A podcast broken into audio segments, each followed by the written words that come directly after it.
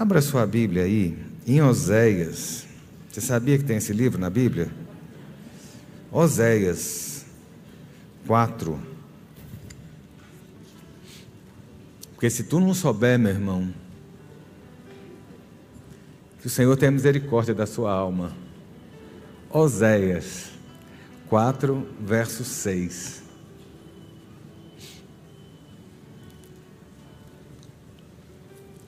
Tanto é que essa palavra vai ser só de manhã, à noite vai ser outra.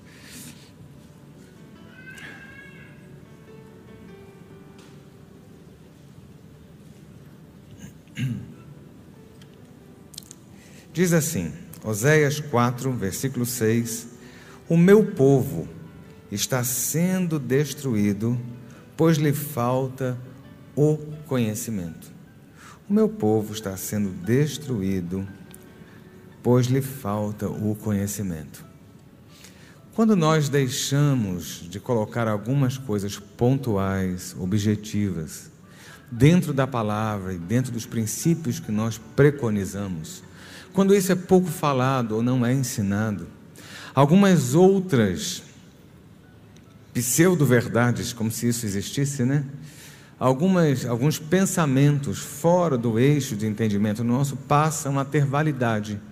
Ou seja, se eu deixo de falar e ensinar você algumas coisas, você vai começar a aprender outras coisas que não se enquadram dentro daquilo que nós, como igreja, como batistas, como cristãos, preconizamos, cremos e temos como, como pontos nossos da, da doutrina e da teologia.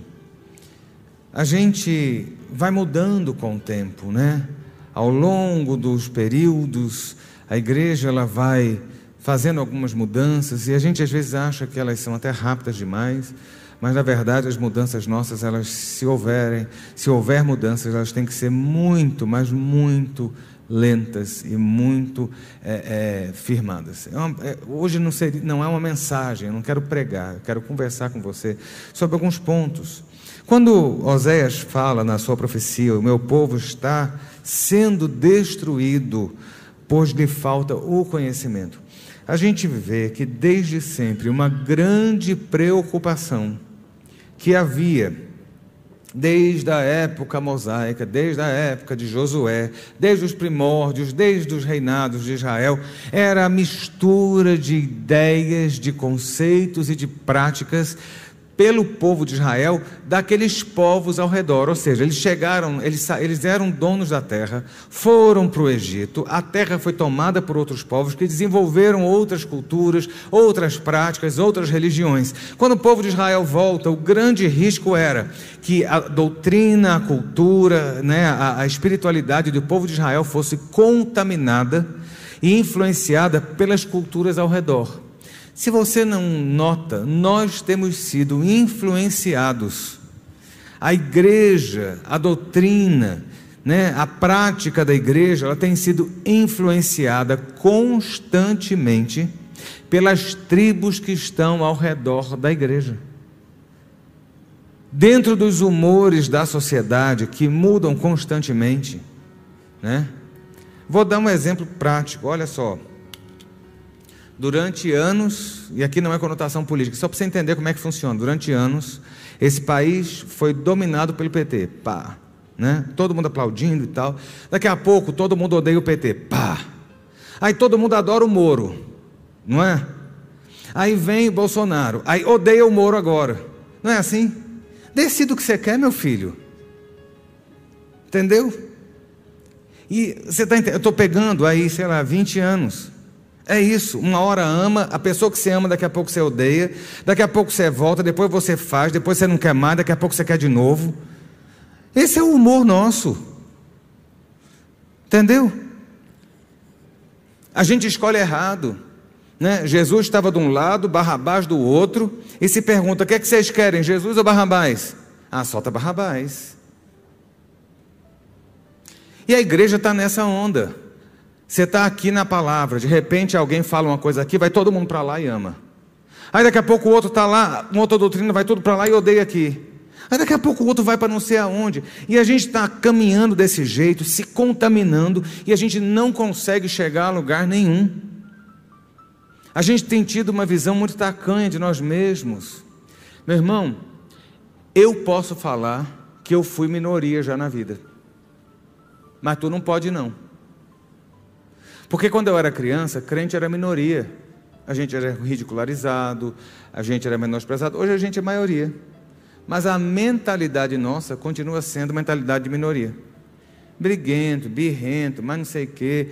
A gente está muito estranho, gente. E sabe o que é está faltando? Não faltam livros, não faltam pregadores, não faltam palavras, não faltam mensagens. Está faltando é Bíblia. Está faltando a igreja se voltar e nós, como crentes e cristãos, nos voltarmos para a palavra. Eu sou de uma época que igreja, você vinha de. Não estou dizendo que você tem que fazer isso. Não venha porque não cabe você à noite. Tá? Mas na minha época, a gente vinha para a escola dominical. Da escola dominical ficava para o culto, que não acabava às 11h30, viu, crente? É meio-dia e lá vai cacetada. Não é não? E aí, você corria em casa para almoçar, e quando dava cinco horas, você estava arrumando para voltar para a igreja, para o culto evangelístico, você sendo crente. Entendeu? O domingo era o dia do Senhor. Hoje, nem no domingo o crente vem à igreja, porque está em casa assistindo na internet. Ah, é a pandemia. Não, é a desculpa. Entendeu? A gente vai mudando, a gente vai adequando a nossa fé dentro daquilo que a gente quer, dentro do que a gente gosta. E, na verdade, a gente, nessa de, de, de não ter o conhecimento que vem do alto, a gente está vivendo na ignorância. E o viver na ignorância nos leva a ser massa de manobra de qualquer um. Tá? Tá conseguindo entender esse preâmbulo? Que é bem denso. Né? Então, assim, a gente olha e a gente fala muito pouco sobre algumas coisas, né? A gente a gente olha a, a, realidade da igreja hoje, e eu vou dizer a você, eu desconheço muitas vezes a posição da igreja, ou que a igreja, não Batista Central, mas a igreja evangélica, hoje preconiza, porque eu falo assim, gente, mas da, do evangelho raiz que a gente foi criado, esse evangelho nem Nutella é. É evangelho esgoto, que não é, pode ser chamado evangelho esgoto, mas está sendo o esgoto que tem sido colocado sobre a igreja. É, um, é, é algo totalmente anormal, a gente está incorporando as mentalidades das correntes mundanas. Meu irmão, chega, está na hora de, de nós voltarmos os nossos olhos, a nossa mente para a palavra, o nosso ouvido para a voz do pastor das ovelhas, Jesus Cristo, entender o que ele fala, seguir aquilo que ele, que ele manda seguir. Ele é o caminho, ele não é um caminho, ele é a verdade, ele não é uma verdade, ele é a vida. Fora de Jesus não existe caminho, não existe verdade, não existe vida. Se aquilo que eu prego aqui não está lastreado pelo Senhor Jesus e na palavra, é lixo. Aquilo que eu posso ensinar a você que não está com base na Bíblia é lixo. Eu não me interessa no púlpito a sua experiência pessoal, porque olha, a Bíblia não fala isso, mas na prática, né, o pessoal que vive muito nessa nuvem espiritual de glória fala muito isso, mas na prática a gente vê isso assim, assim, a sua prática é lixo para mim, se não está na palavra. O erro da igreja tem sido se distanciar da palavra e tem sido tirar Jesus do centro e colocar Jesus do lado, para que Jesus assista o que nós estamos fazendo. Não, volte para a palavra, volte para o conhecimento do Altíssimo. É isso que vai ser luz para o caminho, porque o caminho nesse mundo é escuro, mas em Jesus há luz e há um caminho firme que leva para a salvação. Precisamos voltar, precisamos voltar. Certa feita, Jesus foi questionado porque ele não pagava o, o tributo, né? E ele disse: Olha, dai a Deus o que é de Deus e dai a César o que é de César. Eu estava vendo muito né, é, é, é, essa questão, e eu digo a você: Jesus foi muito pontual, falou assim: olha, cada macaco no seu galho, cada coisa dentro de uma, de uma, de um nicho, né? Cada um mexa com aquilo que tem que mexer, ou seja, se a sua função é essa, trabalhe dessa forma. A gente tem misturado a igreja com toda sorte de coisas. A igreja, olha, ela é física, ela é física, ela é materializada, ela é materializada, sabe? Ela é um lugar físico, mas ela é também um ente espiritual voltada para apontar o caminho para o céu. E muitas vezes a gente está tratando a igreja como um monte de coisa, a gente trata a igreja como um consultório de psicologia. Meu irmão, não pode ser. Não é, a igreja ela não está aqui para cuidar do seu nhenhenhen. A gente tem trabalhos? Tem. Quando precisa, a gente caminha. A gente estava tendo aula agora com a psicóloga da igreja, com a missionária de Aleda. Quantas vezes eu chego de Aleda, não é isso? Dá para atender fulano, porque eu sei que não é um assunto de igreja, é um assunto psicológico. E meu irmão, eu não posso, olha só, eu sou administrador por formação, tenho teologia, tanto em administração quanto teologia, a gente tem aconselhamento e psicologia. É isso aqui.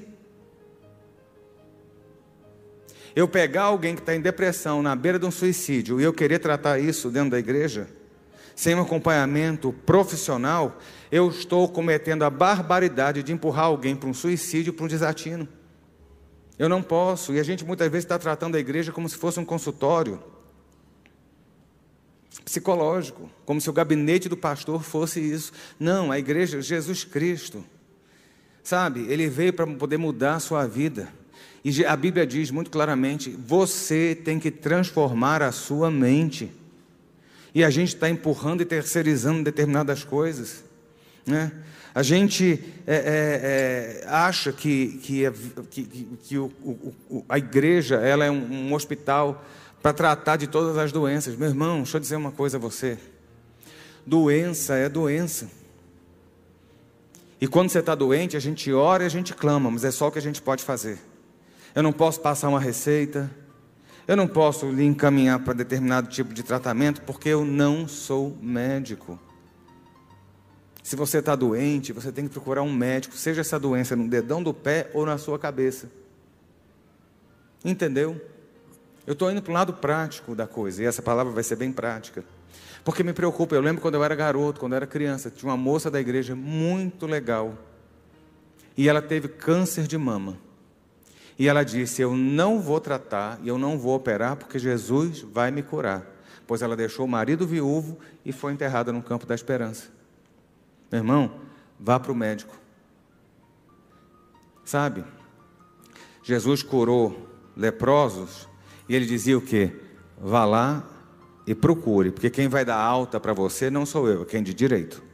Lembra disso? E a gente empurra para a igreja, muitas vezes vira pastor e fala, pastor, o que, é que você acha? Eu não acho.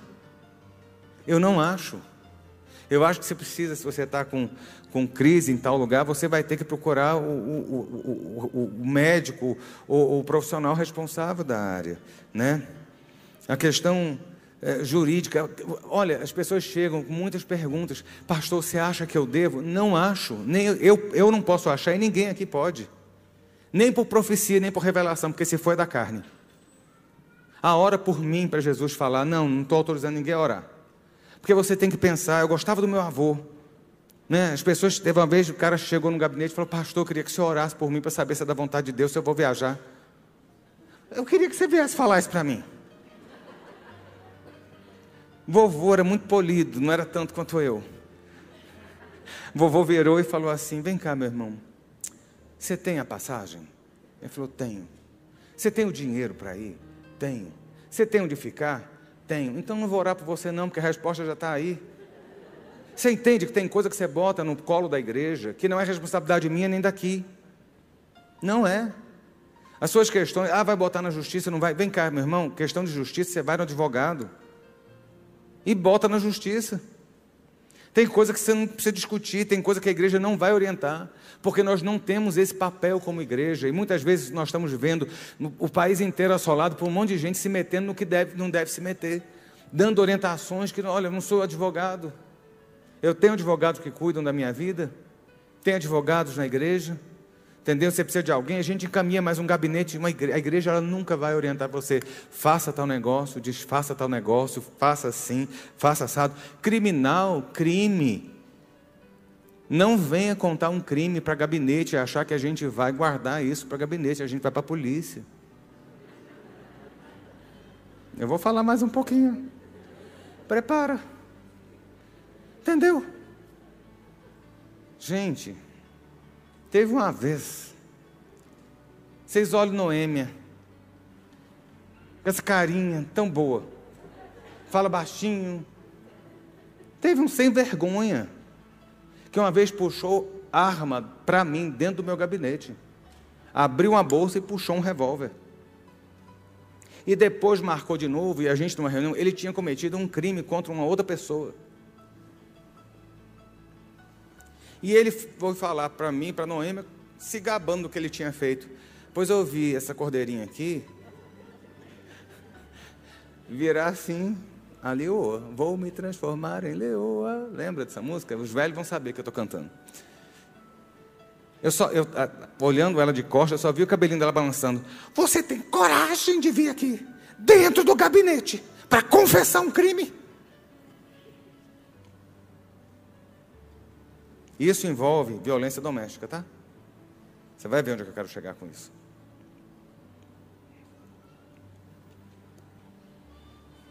Função nossa espiritual é orar. A gente aconselha, aconselha assim, dentro da palavra. Mas determinadas situações, elas fogem à alçada da igreja, sabe? Gabinete pastoral, ele não é delegacia de polícia, nem a sala do delegado, ela não é consultório médico, ela não é escritório de advogado, nem consultório psicológico, né? Então a gente tem que começar a tratar determinadas coisas como determinadas coisas são. Nós estamos vivendo, junto da pandemia, algo muito assustador: violência doméstica. Não é isso? Ah, pastor, mas isso vale para a igreja? Meu irmão, tu não tem ideia do tanto de crente que bate mulher aqui dentro também. Tá? E a gente precisa falar essas coisas. Porque é o seguinte: se você bater na sua mulher, nós vamos, vamos mandar você para Maria da Pena delegacia. Entendeu? E eu vou dizer uma coisa, minha filha: se tu está apanhando, separa desse vagabundo. Porque eu sou de uma época que se dizia assim: nossa, mas se a mulher separar, ela vai viver de quê? Ela vai, fazer, vai ficar vivendo de quê hoje? De surra? Você está entendendo que a palavra de hoje é uma palavra prática? Em briga de marido e mulher, não se mete a colher, se mete a polícia. Tá? Eu não. Eu estou indo para um lado muito prático, porque nós já tivemos alguns casos aí e nós não vamos dar guarida. Não podemos, meu irmão. Não podemos. Sabe? A Bíblia fala de tudo. Orienta tudo que nós precisamos. E fala muito sobre o relacionamento marido e mulher. E isso acontece, infelizmente, esse momento de pandemia que está marido socado dentro de casa com mulher, o que mais aconteceu foi isso. E não pense que a igreja também foge alçada. Ah, mas ele é não sei o quê, mas se souber que eu fiz isso, Vem cá, eu já peguei gente em, na, na, no gabinete que eu botei advogado para processar. E mandei separar. Porque a igreja não vai levar nenhum de nós a responsabilidade solidária por um crime. É absurdo. Sabe? Pedofilia é crime. Deixa eu dizer uma coisa a você. A maioria dos pedófilos não são desconhecidos. A maioria dos pedófilos é gente conhecida, de casa, da confiança e família. Eu fui molestado quando criança. Por alguém do meu sangue. Entendeu? Morreu esse ano, inclusive. Então, assim, a gente tem que entender que quando essas coisas acontecem, a igreja ela não vai coadunar e nem vai tratar isso como algo espiritual que Satanás está se envolvendo. Não. Você vai para o Chilindró conversar com o delegado responsável. Estou falando porque, assim, é uma conversa que eu tinha que ter com os pastores, mas eu acho que o que acontece aqui, nossa, mas estou sabendo de alguém, estou sabendo de ninguém, mas a gente sabe. Você olha muitas vezes o casalzinho chegando junto, tão bonitinho na igreja, e o cara descendo o sarrafo da mulher dentro de casa, meu irmão. Se a gente sabe disso, a gente está encaminhando para a delegacia da mulher. Né? É uma coisa muito séria. E eu digo a você: quando se passa um limite tênue da agressão física, saia, rompa o vínculo, não se envolva. E aí eu digo: não é só violência física, violência psicológica também. Tem limite. Tem limite. E eu estou indo para um lado mais. É o tipo palavra que eu não gosto de dar mais. Mas eu senti, já tem um tempo que eu estou preocupado com isso. Né? Família. E família é um lugar que é porto seguro. Até hoje, a minha casa é meu porto seguro. Quantas vezes a minha mãe é meu porto seguro. A família, o sangue é o porto seguro. E quando você quebra isso, você está rompendo todo um elo de, de apoio e tudo mais, que aquela pessoa vai ter. Você faz um estrago na vida, na história de alguém, que pode estragar mais uma família lá na frente. Então a igreja está indo para um outro lado. Né? E eu acho que a gente tem que adotar essa, essa política. Quero falar um pouco sobre filhos, posso? Quem tem filho aqui? Quem tem filho pequeno? Quem tem filho pequeno que é terror? Não precisa levantar a mão, não. A Bíblia fala lá em Provérbios: ensina a criança o caminho que deve andar. Ensina a criança o caminho que deve andar. E meu irmão, cabe a nós ensinarmos. Os filhos são herança do Senhor. Uma irmã esse dia me ligou e falou assim: Pastor, será que é verdade? Minha mãe falou que eu sou uma dádiva de uma santa tal. Eu falei: Não. Você é um projeto de Deus, parte da herança dele. É um status acima. Né? Filho é um presente que Deus dá a algumas pessoas. Só que a gente tem que saber cuidar. A Bíblia fala que a estultícia, que a malícia está ligada ao coração da criança. Mas a vara da disciplina a livrará dela. Aí você fala, tem que bater? Não. A vara, você entenda como quiser, mas o limite tem que ser dado. Meu irmão, se você não impuser limite ao seu filho, eu ouvi isso a vida inteira da minha mãe. Se o pai não impõe limites ao filho, a vida vai impor sem piedade. Eu tive um caso umas semanas atrás no avião. Eu tenho visto cada coisa, passado cada coisa impressionante. As pessoas não sabem que eu sou pastor. Então eu estou de máscara, de uniforme, igualzinho o resto do pessoal. Pois chegou, umas semanas atrás, chegou, a gente teve quatro crianças só numa, numa sessão do avião. E foi um, um dos eventos mais tranquilos, crianças educadíssimas, que eu fiquei impressionado. Aí eu comentei com a mãe, com o pai, falei, eu estou impressionado com o filho de vocês, que crianças educadas. Tio, por favor, tio, obrigado, tudo limpinho, não estragaram nada, derramada. Aí a mãe vira e fala assim, se prepara, porque está vindo uma amiga minha aí que vocês não vão conseguir segurar a filha dela, que ela vai estar tá gritando, correndo esse avião, que ninguém vai conseguir segurar. Eu olhei, sorri por detrás da máscara e falei assim: comigo aqui? Não. Ô oh, filho, a criança apareceu. Vem cá. Você está rindo porque não foi você. Quando essa família chegou, eram três, três adultos e uma criança de dois anos. Eu nunca vi o que eu vi em toda a minha vida. Aquela criança, ela berrou da hora que ela chegou à hora que ela saiu. Eu vou dar um exemplo. Não, olha, eu não estou falando da criança aqui, porque o problema aí são os pais. Sabe porco, quando vai ser morto, que fica aquele gritaria? Você já viu aquilo? Pois nós aguentamos duas horas aquilo dentro do avião. Era assim, tem que baixar a persiana, porque senão o sistema de vídeo não funciona, o avião está dentro, breu dentro. Abaixou, foi o berro. Grito para lá, correndo para cá, tentando. E os pais e a família deixando. Todo mundo incomodado, atrapalhando o serviço. Deixa eu explicar a você.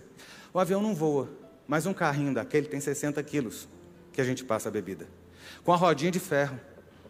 Já imaginou um pezinho de uma criança, rodinha de ferro passar em cima? Vai sobrar falange? Vai sobrar farinha. A gente parou o serviço de bordo, aí avisa, senhores passageiros, por favor, desocupar o corredor, o serviço de bordo vai ser não sei o quê. Tira a criança. O inferno. Isso três vezes. Aí a gente vai servir a comida, a comida vem quente. Vem cá. Os, as tigelas vêm com a comida borbulhando. Quando a, a, a comida está borbulhando, quando o caldo está borbulhando, ele está em quantos graus? 100. Se uma chaleira borbulhando cai em cima de uma criança, ela vai causar o que naquela criança? cicatriz para o resto da vida. A mesma coisa é o molho da carne. Quando eu estava tentando fazer o serviço, e eu sirvo igual garçom, gente. Senhor, não sei o quê. A pessoa não sabe nem quem eu sou. Moço. É legal. Meu filho, você tem que aprender a servir, senão tu não presta para nada. Geração nossa só quer ser servido. Aprenda a servir. Pois a gente está carregando coisa porque a gente está no carrinho no corredor e vem uma pessoa com as coisas quentes e a menina empurrou. Aí eu falei, por favor, segurem essa criança. Aí eu tive que suspender de novo, tirar toda a comida, o pessoal com fome dentro do avião. Seguraram aos berros. Eu estou dizendo a você o que é que eu passei. Quando acabou, a gente terminou de servir, alguém. Eu, já, eu, eu perdi a condição psicológica. Vem cá, a minha mão tremia assim. Eu estava trêmulo. Eu falei para o menino que estava me ajudando, eu falei, Anderson, eu vou mandar outra pessoa porque eu não tenho mais condição de servir. Porque eu já não aguentava mais olhar os pais e a família sem conseguir dominar aquela criança. Eu tirei o avental, porque eu sirvo de avental, gente. E botei o uniforme. Nisso, alguém me chama e fala assim, pastor, vai lá na, na cabine e fala, pastor, tem um casal que está querendo sair. Eu fui lá, era um casal, já de mais idade, super educado, falou, meu filho, a gente queria sair, é possível? Porque, olha, o serviço é excelente, a ideia é fantástica, mas não dá mais, são duas horas aguentando o grito. Aí a mãe começa lá atrás. Por que a sociedade tem que aceitar as crianças? Aí eu falei: Olha, eu entendo perfeitamente, porque se fosse eu já tinha saído há muito tempo. Vocês sabem a história que eu estava num voo, voltando da África, cansado de madrugada, com Viviane e Beatriz, apertado na cadeira e uma família atrás, as meninas pulando e balançando as cadeiras nossas, o avião todo no escuro. Quando a mãe foi falar assim, vamos cantar quadradinho da Anitta. Viviane me xinga até hoje. Eu botei a mão na cabeça e eu dei um berro que o avião inteiro ouviu. Eu não aguento mais esse inferno! Depois de 15 horas de voo, vai cantar quadradinho da Anitta no inferno onde você está, mulher.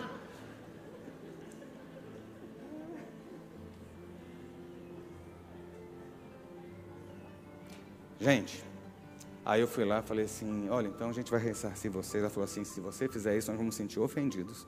Foi tudo excelente, mas a gente não tem mais condição de estar aqui. Fui lá, peguei a sobremesinha que estava no pote dele, saíram. Aí eu peguei ar. Aí eu fui lá no casal e falei assim: eu preciso que vocês controlem essa criança. Porque nós estamos tendo problema, já teve passageiro que saiu, tem mais gente querendo sair. A avó que estava cuidando da criança falou assim: vocês querem ficar com o nosso dinheiro? Eu falei assim: não, a gente reembolsa. E eu saí da cabine, eu fui lá para frente. E a Kizumba tomou conta do avião, porque eu só ouvia gritos e mais gritos. Aquela velha saiu com o bebê no colo e a menina gritando. Ela falou assim: absurdo, eu vou acabar com vocês. Eu falei, eu olhando para a parede, sabe guarda-rainha da Inglaterra? Eu falei, pois não, senhora. Gente, vocês não iam reconhecer o pastor de vocês. Eu quero mostrar a você a que ponto chega um filho entregue a si mesmo. Que a Bíblia fala que o filho entregue a si mesmo envergonha seu pai e sua mãe. Aquela família levantou e saiu xingando e brigando com todo mundo dentro da cabine. Aquela mulher me agrediu e eu olhando para a parede. E ela olhava um outro rapaz que estava atendendo e ela virou para uma outra e falou assim: Onde é que a gente faz reclamação? Porque no site não tem. Eu quero saber onde reclama porque aquele ali é excelente, mas esse aqui. Eu. Isso porque a gente dá o livrinho da igreja com a minha foto, só que eu estou de máscara, né? Gente, eu estou contando uma história para vocês entenderem como é que é grave isso. E Deus me cegou e me, me ensurdeceu. Ela virou para mim e falou assim: Eu vou acabar com vocês nas redes sociais. Eu falei: Vai em frente, senhora. Passa o marido, fala assim: É um absurdo. Você é o que aqui? Você é funcionário? Você é gerente? Eu falei: Sim, senhor. Eu volto para a cabine trêmulo, fecho a cortina da cabine lá da primeira classe. Daqui a pouco, a senhora velhinha abre a cortina com a menina berrando.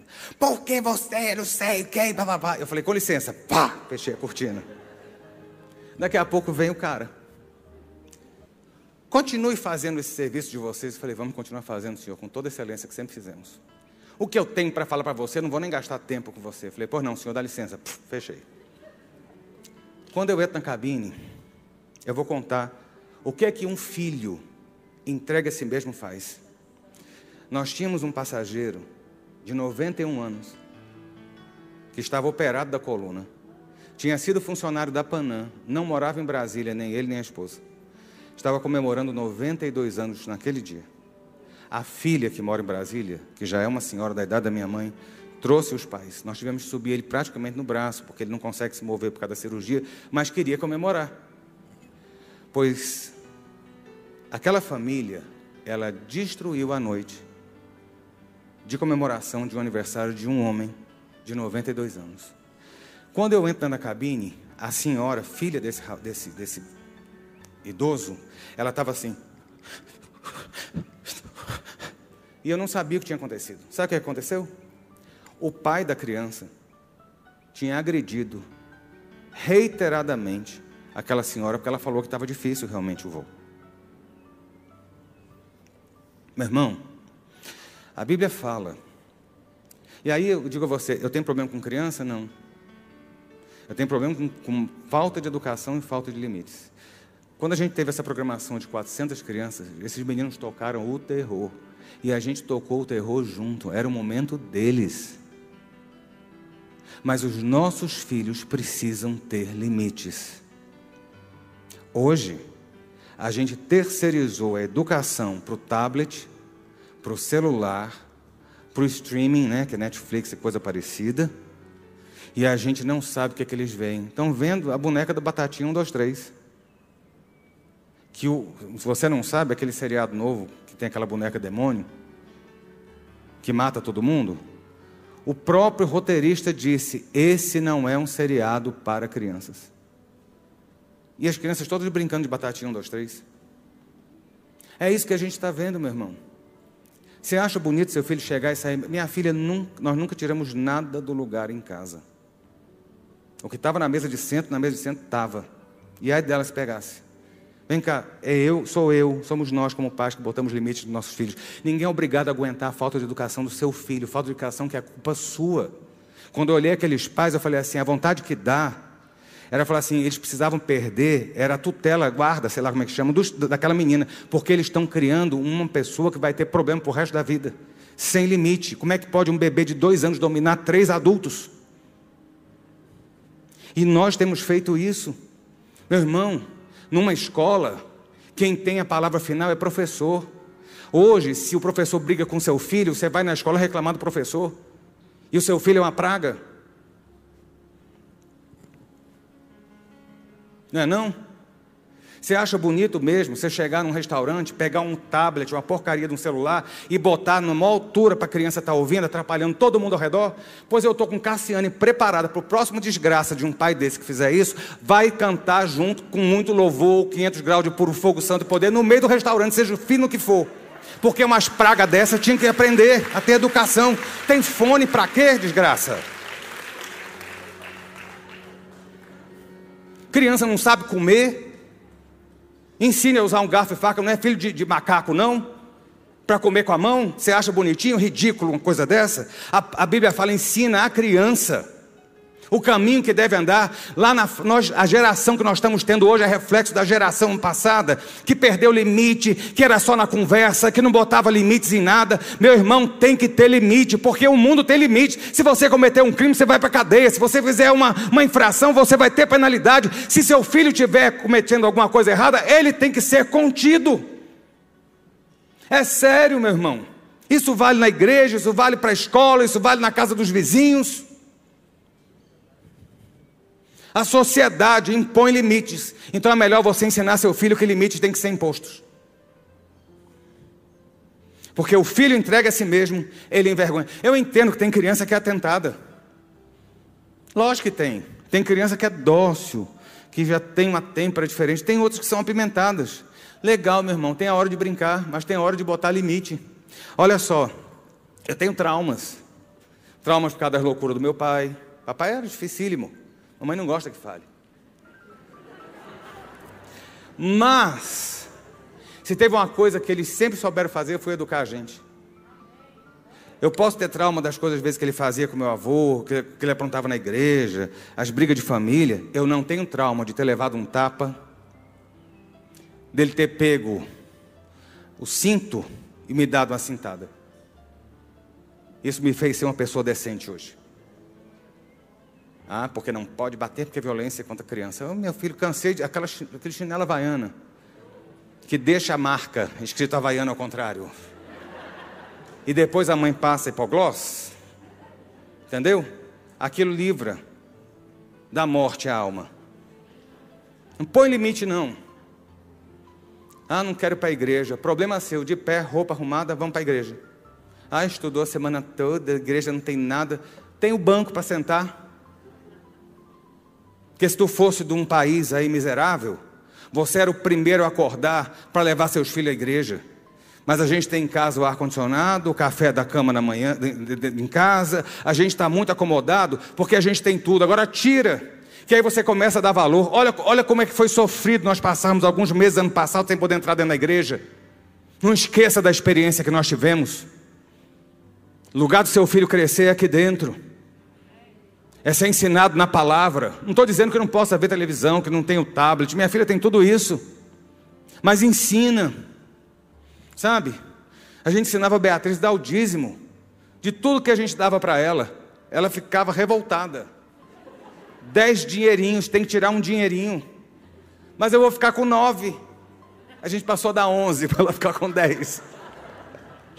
Mas hoje, tudo que ela ganha, vende coisa na escola, vendia coisa aqui na igreja, faz não sei o que, vó dá dinheiro, a outra vó dá não sei o que, tudo dá o dízimo. Vem cá, você está achando que eu estou gastando dinheiro para trocar iPhone de Beatriz? Cheguei um dia nos Estados Unidos, está ela com um bolo de dólar na Apple. Não saiu um bolso, um, um dólar daqui. Foi tudo dela. Sabe por quê? Porque aprendeu desde sempre. Tá? Meu irmão, Comece a educar. Tem gente aí que tá, vai ser papai e mamãe. É bom já entender como é que o pastor pensa, porque a igreja pensa desse jeito. Põe limite. Põe limite. Sabe? Porque se você não puser, meu filho, a vida vai pôr um limite tão feio em cima de você, do seu filho, que você vai ficar com dó depois. A quantidade de, de, de jovens e adolescentes que são infratores. Preste atenção. Que mexem com droga que estão em casa de recuperação, a grande maioria esmagadora é de família evangélica. Sabe por quê? Porque em vez de nós mantermos a nossa sã doutrina, nós pegamos a cultura lá de fora, os ensinamentos lá de fora, do doutor tal, do pensador tal, e incorporamos aqui. Não, a Bíblia diz: olha, ensina a criança o caminho que deve andar. Porque se você não ensinar, e essa criança for entregue a si mesmo, ela vai ser vergonha para você vergonha para você. Da mesma forma que nós pais temos que saber os nossos limites. Não é porque você é pai que você pode tudo. Seu filho nasceu escravo. Seu filho também não é nenhum burro demente, não. Tá? Sabe como é que você irrita seu filho? É você dar uma ordem e mandar fazer algo que você mesmo não faz. A sua incoerência leva à ira. Eu lembro que eu era criança. Lá vai, né? Chegamos em São Paulo, na casa da minha avó, eu detestava pimentão. Criança detesta pimentão, cebola, tomate. Criança detesta tudo da vida. Gosta de batata frita, McDonald's, não é isso? Eu era uma criança gorda normal. Ponto. Chegamos em São Paulo, eu criança de férias, toda a família reunida do meu pai na mesa da casa dos meus avós. Minha avó foi, fez o quê? Para o almoço, para receber a gente. Pimentão recheado, eu já contei isso uma vez.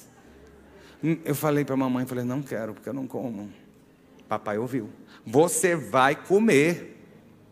E eu comecei a chorar na frente de todo mundo, e ele obrigando, ele pegou a faca e o garfo, e eu lembro dele cortando em cubinhos. Você vai comer nem que seja um pouco.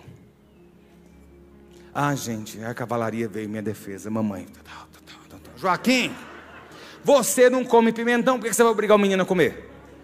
Oh, gente, te amo, mãe.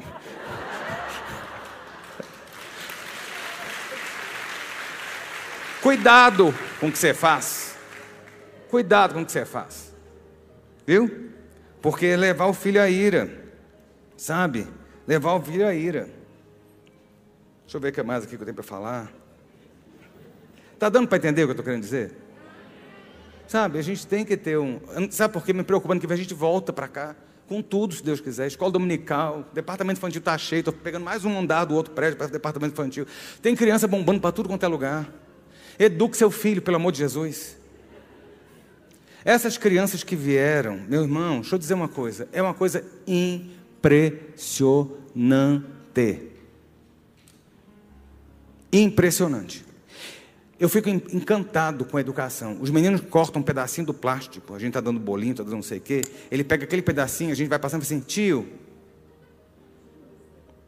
Abriu o um negócio de sorvete que a gente estava dando lá atrás.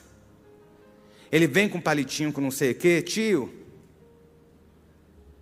Aí você olha assim, gente, é gente que a casa é de chão batido e tem educação melhor do que muitos dos nossos filhos. Né? É impressionante isso, é impressionante.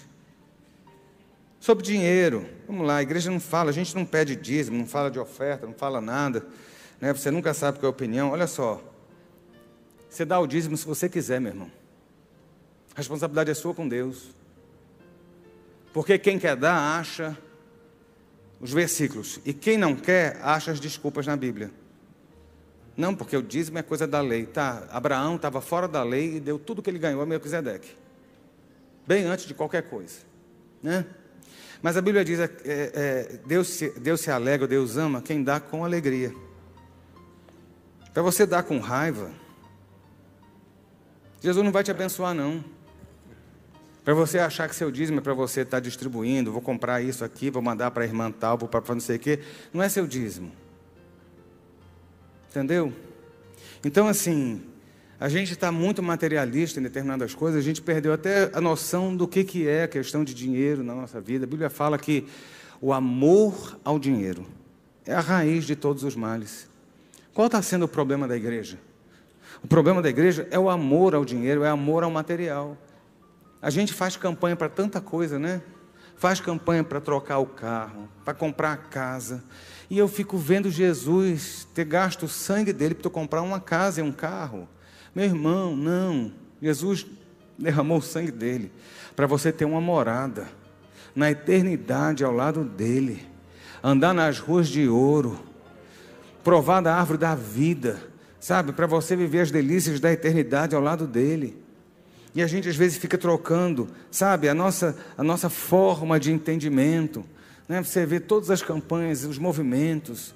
Né? A igreja evangélica no Brasil ela cresceu à base de campanhas, de movimentos, de correntes, do sal, da rosa. Não estou falando de universal, não. Estou falando de todo mundo. Não.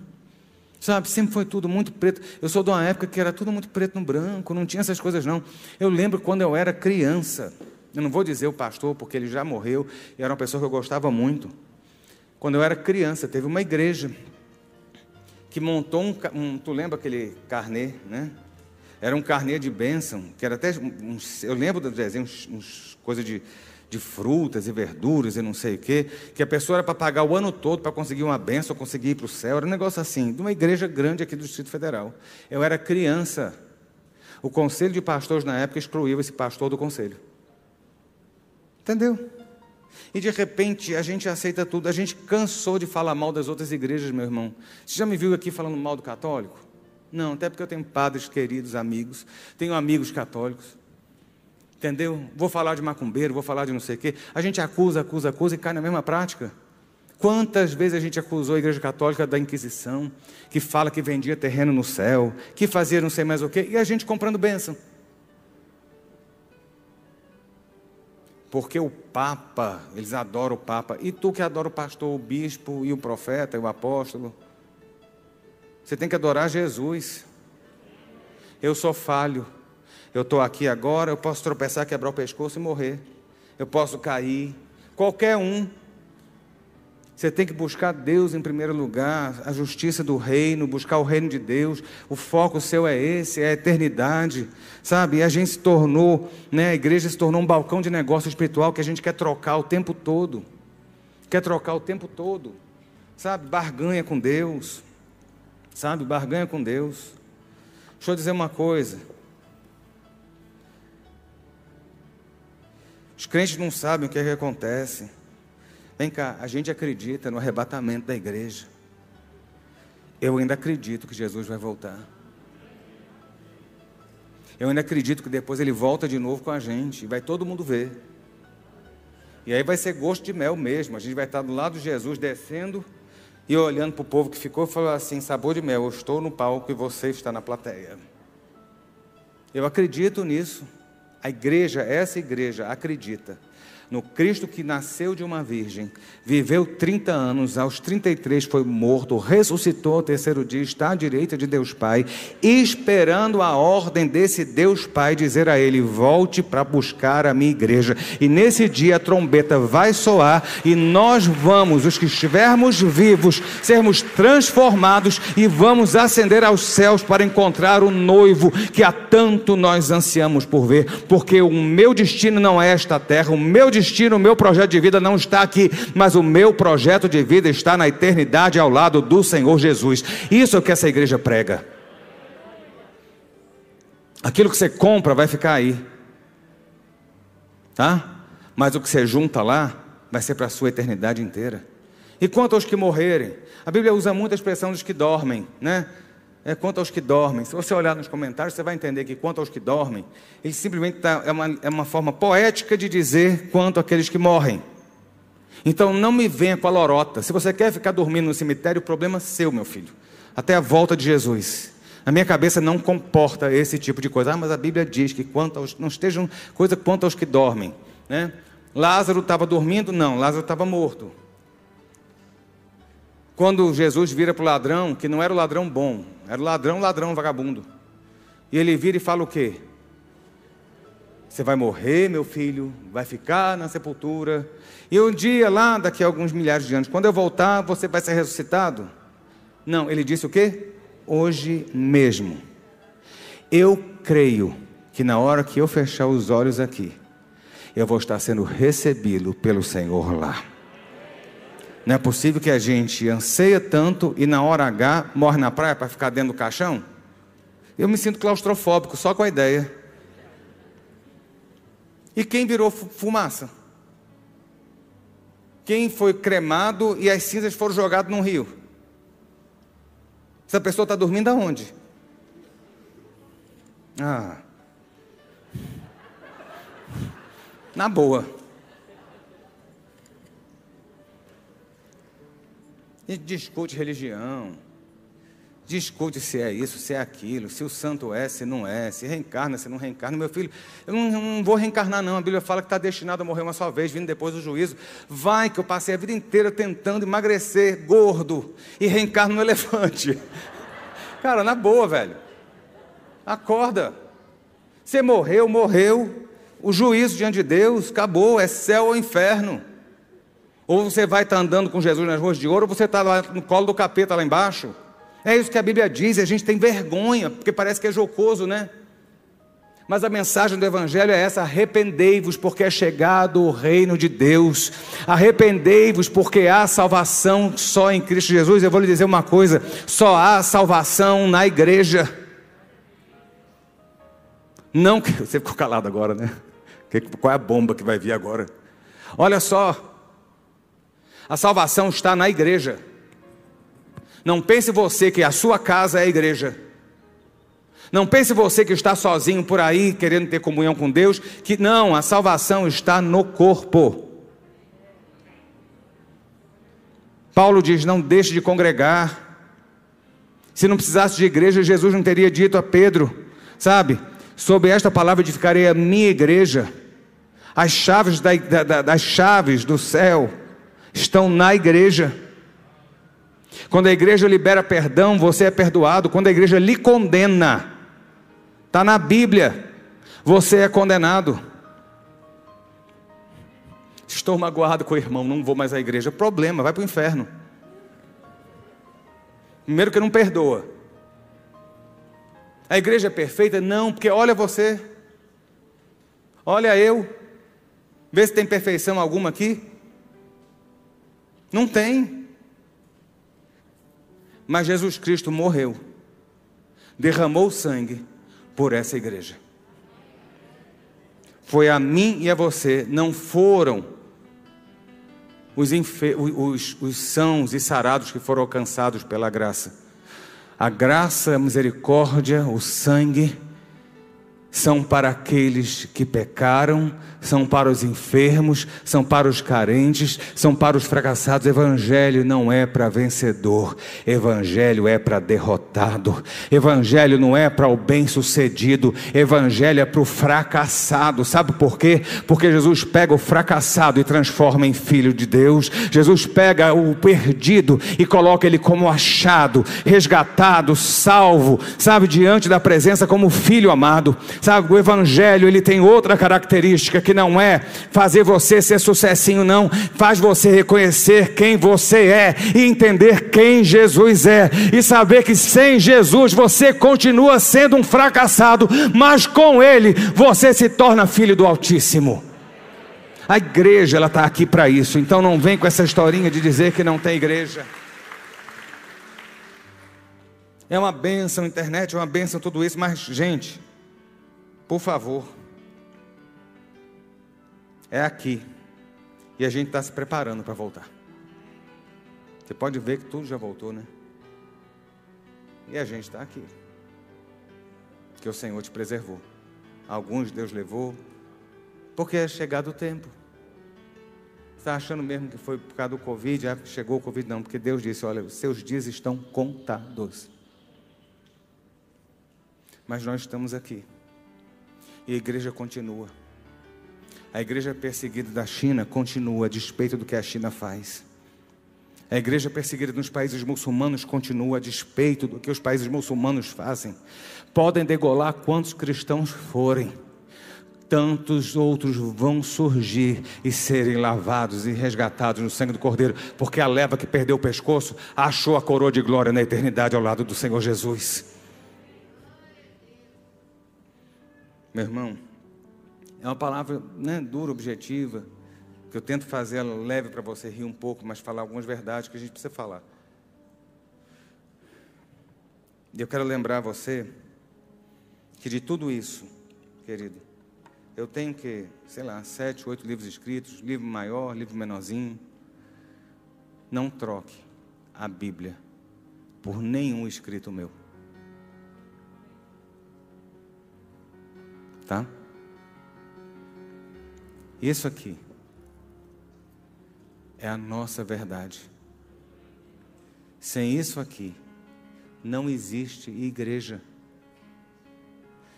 Sem isso aqui, a gente não sabe quem é Jesus. Você pode ter o profetinha ou a profetisa de bolso que você vive consultando. Não vale de nada. Porque a palavra de Deus é essa aqui. Quero consultar sobre o meu futuro, está aqui. Quero saber o que vai ser o meu passado, tá, o que foi do meu feito do meu passado, está aqui. Eu quero saber qual é o plano de Deus para a minha vida, está aqui. E se Deus não falou claramente, vá para o joelho, que na hora certa ele fala. E se ele não quiser falar, problema dele. Você é filho e tem que ser obediente. A Bíblia fala que toda escritura, toda, ela é inspirada para repreender, para educar, para demonstrar. Que seja assim, que seja assim. Você talvez esteja acostumado né, comigo pregar, falar coisas para o seu dia a dia, para você começar a semana, mas pense, a gente passou aí um ano e meio, quase dois anos, né? Sem ter alguns nortes. O que, é que a sua igreja acredita? A gente acredita no mover do Espírito Santo. Nós somos renovados, nós somos carismáticos, nós cremos nos dons do Espírito, nós cremos. Muitas vezes eu falo sobre profecia, nós cremos nos dons do Espírito, nós cremos na segunda vinda. E eu vou dizer uma coisa a você: jamais vire para esse pastor aqui e, e fale que você está com medo de passar a grande tribulação. Será que a igreja vai passar? Só se for a igreja que você está, porque a minha não vai.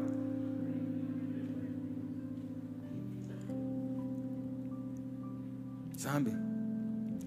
O Evangelho é o Evangelho da graça, o Evangelho do perdão, o Evangelho para os fracassados. Davi era uma figura messiânica do Velho Testamento, uma das. E é legal quando a gente vê, eu já preguei sobre isso, que os valentes de Davi eram os criminosos fugitivos, eram os endividados. Quem está endividado aí? Não levanta a mão. E eram os depressivos. Você está depressivo? No tempo de Davi, tu ia ser herói. Você está endividado, meu irmão? No tempo de Davi, você ia estar sendo chamado por Davi para ser parte. Jesus vem para buscar e salvar o que estava perdido. Nós. Só existe salvação na igreja através de Jesus.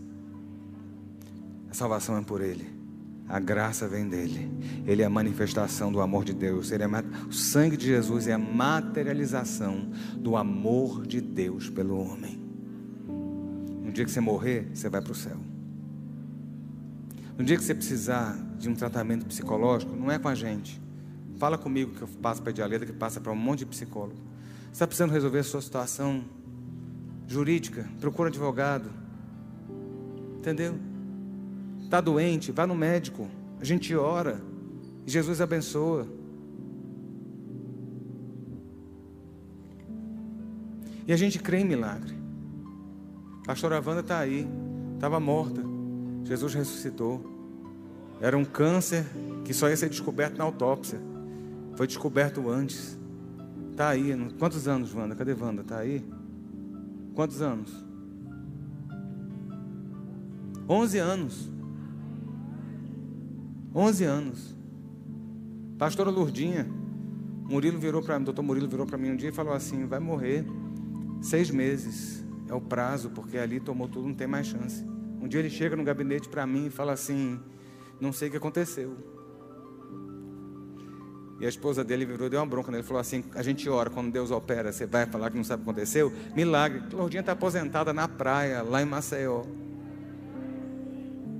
Dene, minha tia para ter morrido há um ano atrás. Tumor. Deixa eu dizer a você, além do câncer, foram três AVCs. De repente, operou, de repente o tratamento funcionou, tudo que era para não funcionar, funcionou. Está lá. Entendeu? A gente crê num evangelho que ainda funciona. E a gente tem que voltar para o evangelho raiz parar de misturar as coisas desse século com as coisas da eternidade, parar de misturar os nossos milindres com aquilo que, que Deus tem de maior para nós. Aquilo que Deus tem para você, meu irmão, é muito maior do que você pensa. Viva diferente. É fácil? Não. A gente tem luta, a gente tem choro, a gente se irrita. Entendeu? Mas a gente tem Deus. E isso faz diferença, porque como eu sempre digo para você, o céu ainda é o seu maior aliado. Amém? Vamos ficar de pé. Que o Senhor possa abençoar a sua vida. Não se sinta ofendido com as coisas que às vezes dura que o pastor fala. Porque eu prefiro eu falar para você do que as pessoas falarem nas costas muitas vezes. Avalie sua vida, analise e vá para a Bíblia. Vai ser bênção para você. Amém? Pai, nós te louvamos nessa manhã. Sabemos que a tua palavra ela é espada de dois gumes, que muitas vezes penetra fundo, faz divisões. Senhor, rompe grilhões, rompe pensamentos, ó Deus, humanos do pensamento do céu que nessa manhã, em toda essa conversa que nós tivemos, não seja eu a falar, mas a tua palavra nos lembre que os nossos filhos são herança, que a nossa família é nosso maior bem, que a igreja ela é uma instituição do céu na terra, que a nossa salvação só está em ti. Ó oh Deus, que não cabe à igreja resolver muitas vezes problemas terrenos, mas com a oração o céu pode intervir naquilo que nos diz respeito. O Senhor é aquele que conserta, ó Deus, lares. O Senhor é aquele que endireita filhos. O Senhor é aquele que restaura finanças. O Senhor é aquele que cura o que está moribundo. O Senhor é aquele que traz alegria que está deprimido. O Senhor é aquele que resolve situações, ó Deus, que já estão perdidas e falidas. O Senhor é aquele que muda a nossa sorte. E como igreja, nós dizemos ao Senhor que nós cremos na tua salvação nós cremos que o Senhor é Senhor das nossas vidas e desta casa. Nós cremos na volta do Senhor e anunciamos e dizemos: Maranata, ora vem, Senhor Jesus. Deus, A nossa dependência não está no dinheiro, não está no conhecimento humano, não está na teologia humana. Senhor, a nossa dependência está no Senhor, no teu sangue, no teu nome, na tua graça, na tua misericórdia. Dependemos do teu amor, dependemos de ti para a caminhada. Que os nossos ouvidos sejam tapados às orientações mundanas, seculares, e que nós possamos ter os nossos ouvidos atentos e fixos, e os nossos olhos postados somente no pastor das ovelhas, Jesus. Esta é a nossa oração. Firma-nos que possamos ser, ó Deus, como aquela planta que cai, aquela semente que cai em terra boa e que finca raízes, que as nossas raízes estejam em Ti, para que nunca, em tempo algum, venhamos a ser abalados. É a nossa oração em nome de Jesus. Amém, amém, amém. Deus te abençoe, querido.